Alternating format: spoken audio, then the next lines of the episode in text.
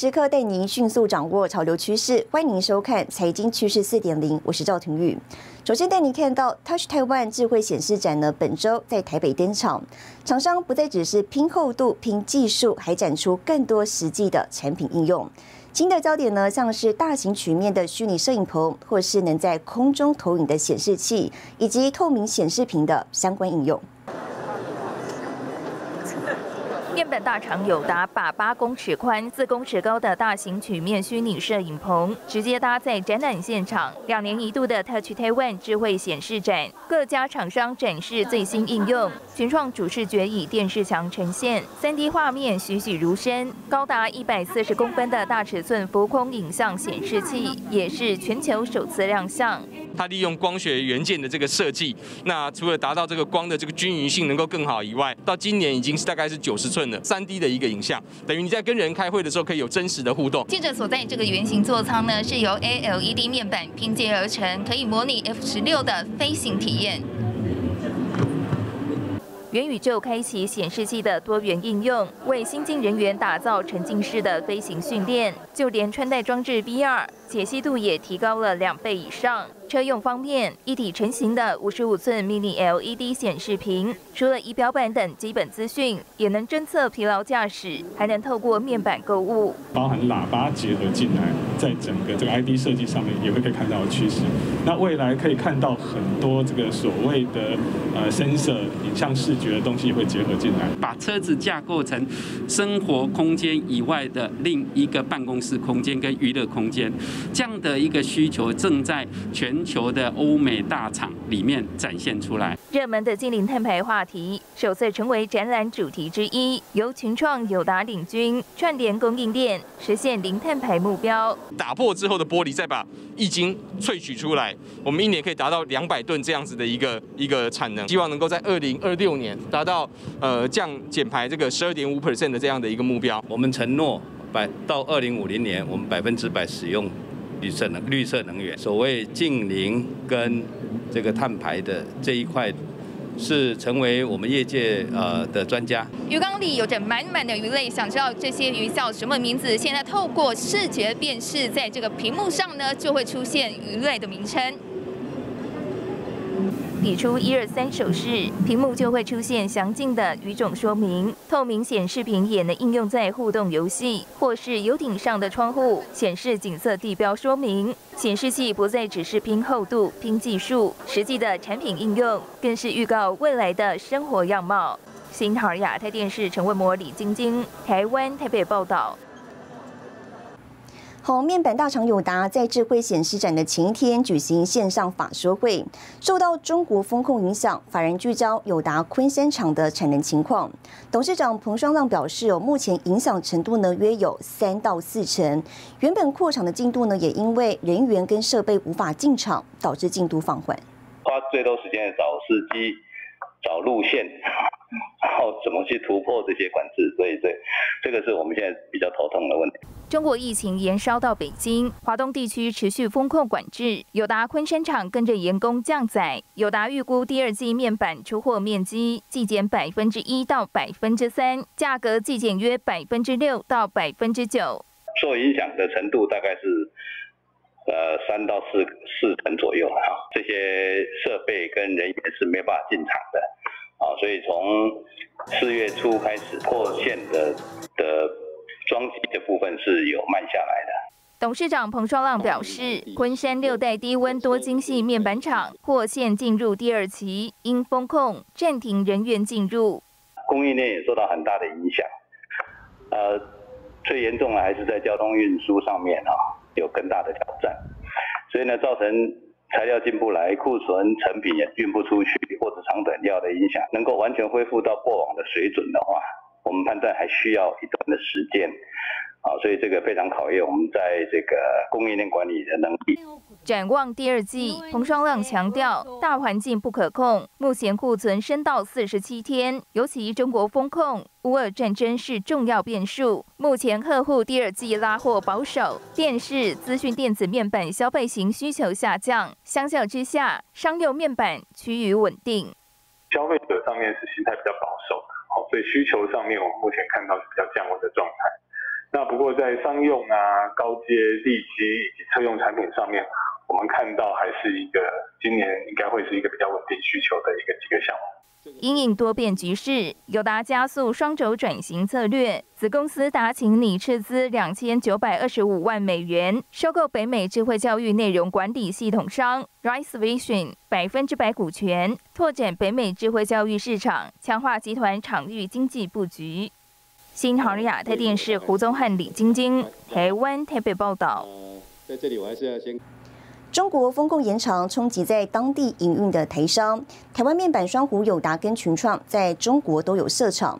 群创表示，目前以闭环生产方式因应，在台湾生产制造模组，组装之后呢，提供给客户，降低中国生产比重，并指出了物流是中国动态清零上最大的问题。未来的呃五年的这个呃产能成长的 CAGR 大概只有一点多个 percent 而已，相较于过去大概是六到七个 percent。所以面板大厂群创董事长洪敬阳指出，受俄乌战争、中国风控延长等干扰因素，今年第二季、第三季确实对供应链造成很大负担。预计面板产能成长率较往年还要低。群创在中国上海、宁波、南京及佛山都有设厂。总经理杨柱祥描述当地情况。首先要的解决的一个问题是物流的问题解决，才有办法把东西送到消费者手上。那物流送出去，现在在啊大陆动态清零的这个状况下，事实上是最大的问题。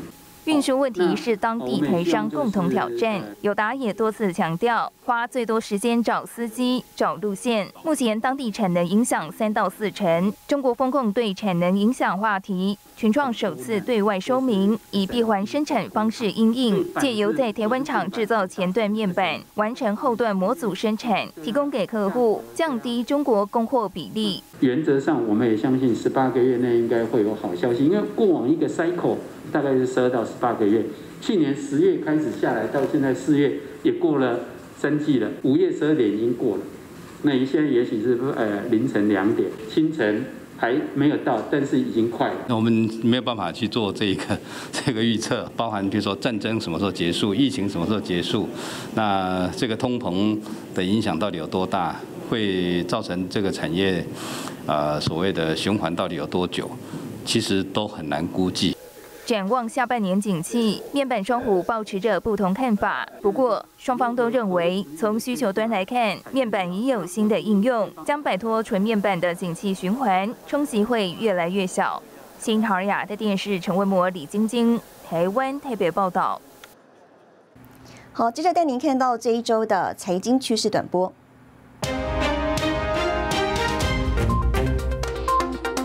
据最新的市场数据显示，苹果为在印度的代工厂在今年第一季生产了近一百万只 iPhone，产量年增百分之五十。经济部跟美国在台协会本周合作举办台美合作提升全球半导体供应链韧性座谈会。经济部长王美花指出，台湾跟各国的合作形成国际生态链，是现今最有效的生产模式，期盼台湾成为全球半导体先进制造中心。国际处理器大厂英特尔公布今年第一季财报，整体大致符合市场预期，营收一百八十四亿美元，跟去年相比下降百分之一，毛利率为百分之五十三点一，相比去年同期百分之五十八点八下降许多。晶圆代工龙头台积电为了确保制成关键材料光阻稳定供应，推动光阻供应链在地化。去年光阻供应商在台湾设立第一座极紫外光光阻生产工厂，截至今年四月，年产值超过新台币十亿元。新唐人亚太电视整理报道。IC 设计大厂联发科本周举行法说会，执行长蔡立行坦言，全球经济面临几项重大挑战，全球智慧型手机需求趋缓。不过，尽管如此呢，联发科对今年获利展望目标还是相当有信心。联发科线上发说会成为瞩目焦点。尽管过年之后手机市况砍单消息不断，但联发科首季合并营收一千四百二十七点一一亿，年增长百分之三十二点一，毛利率不止站稳百分之五十，每股纯益二十一点零二元，写下单季历史新高。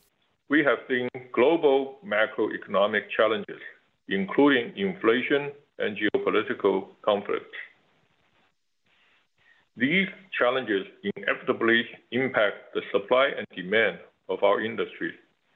However, MediaTek is expected to grow In this environment, with our leading product portfolio, technology migrations, and market expansions across products. 不过，联发科股价确实不乐观，外资法人提前减码九个交易日，二十七号股价开低走低，险守八百元。总计年初至今，联发科已经下跌近百分之三十。关键就在智慧型手机出货量。We now believe 2022 global smartphone unit growth to be flattish year over year at approximately 1.35 billion units, compared with our prior view of low single-digit percentage increase. For MediaTek, we expect our 5G shipments to regions outside mainland China to double from last year, driven by new 5G model launches and share gains in the global market. 日系外资点名，联发科手机营运创佳绩很可能是景气触顶信号，加上中国大陆智慧型手机销售疲软，担忧联发科五 G 晶片可能降价。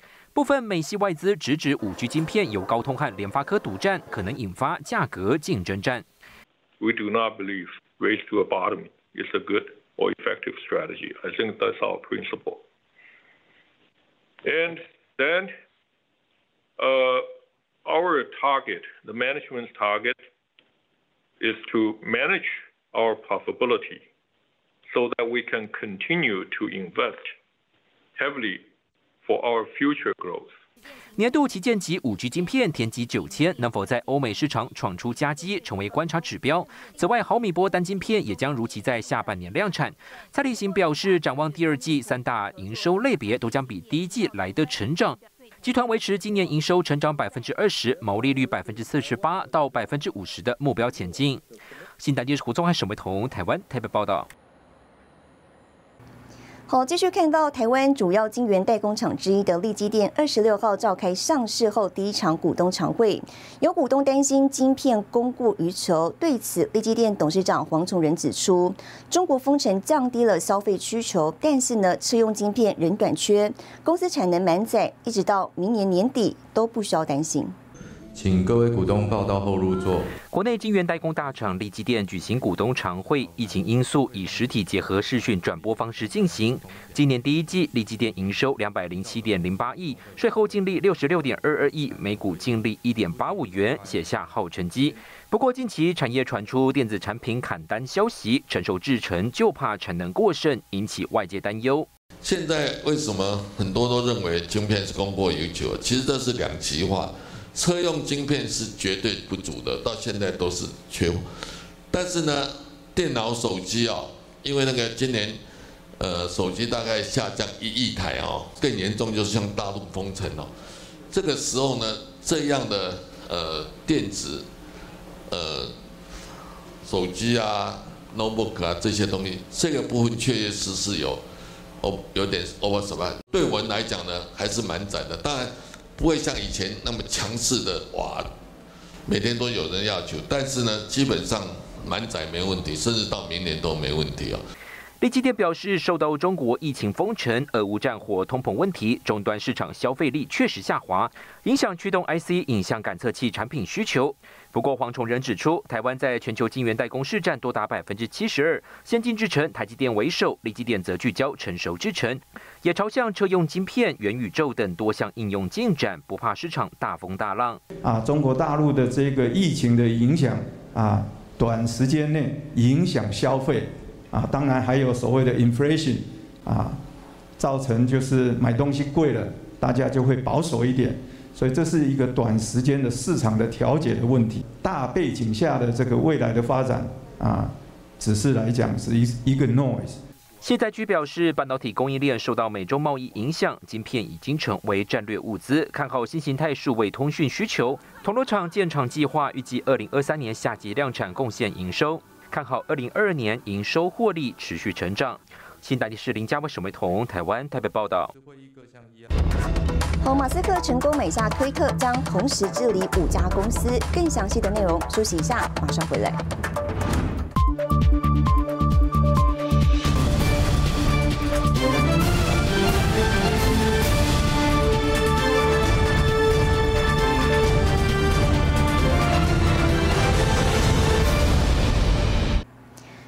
本周最受瞩目的话题：五十岁的全球首富马斯克以四百四十亿美元收购社群平台推特，预计呢今年完成交易。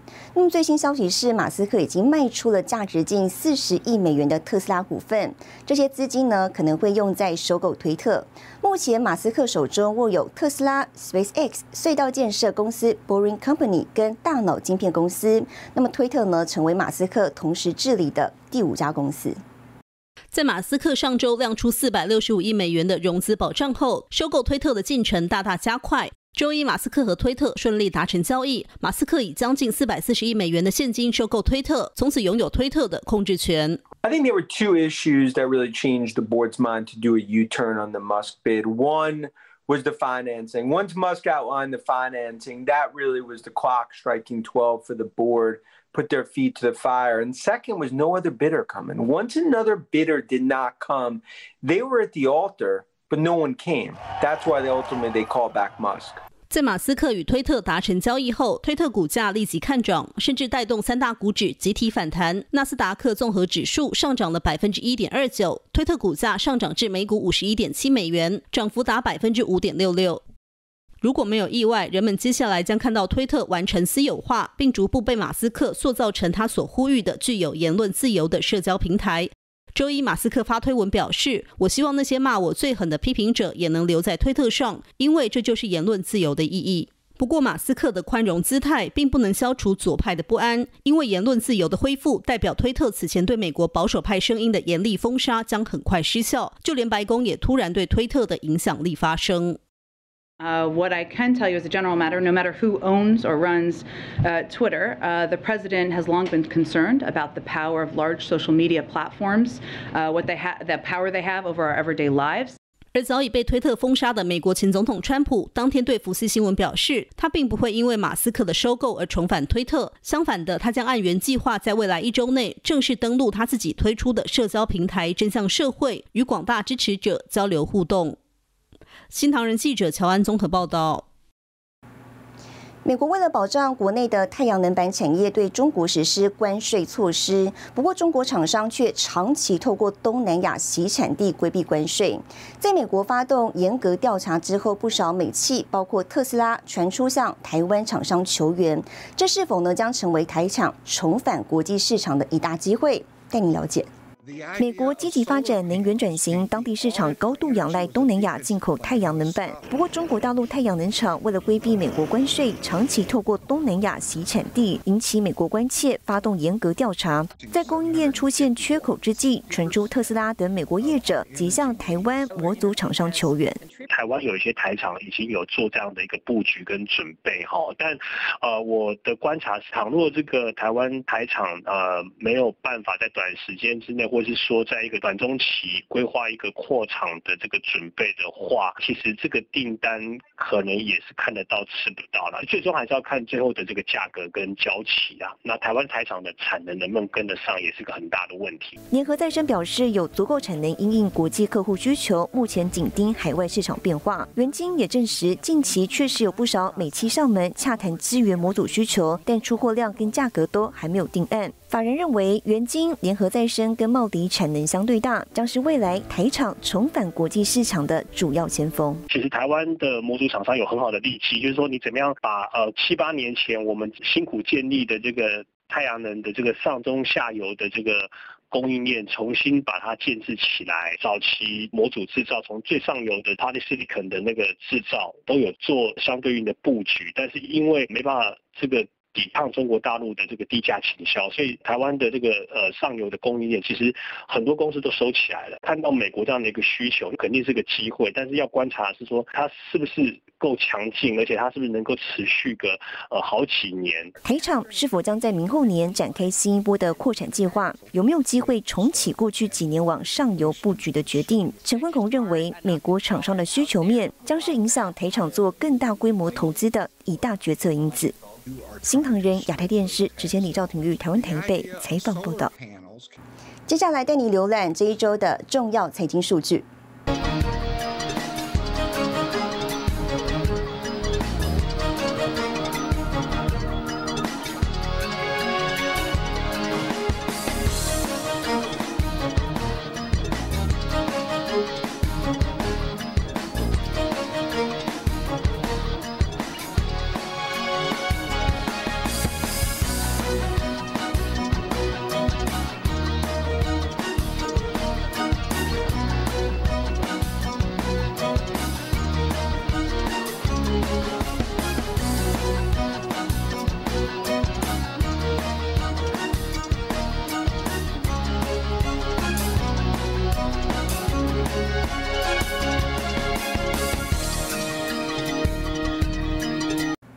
十八号，苹果公布第二季财报，业绩表现亮眼，获利跟销售呢双双创下纪录。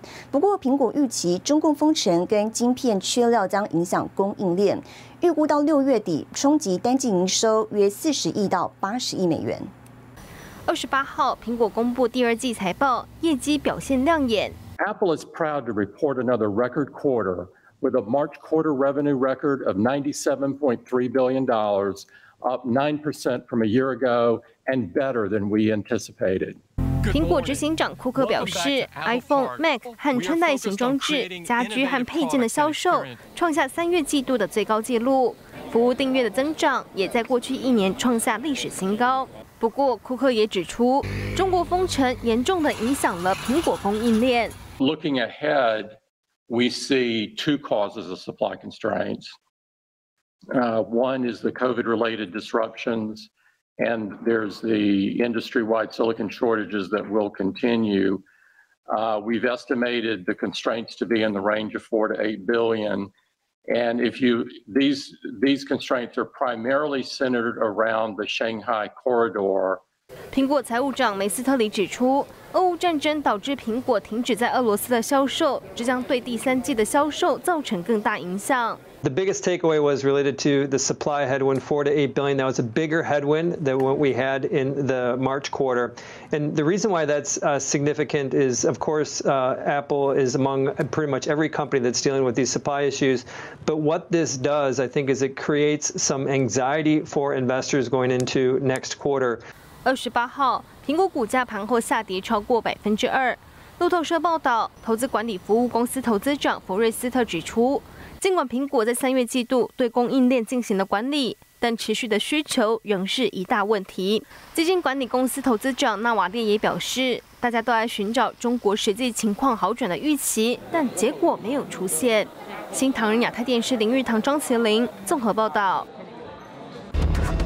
零售通路跨界结盟，强攻电支。休息一下，我们马上回来。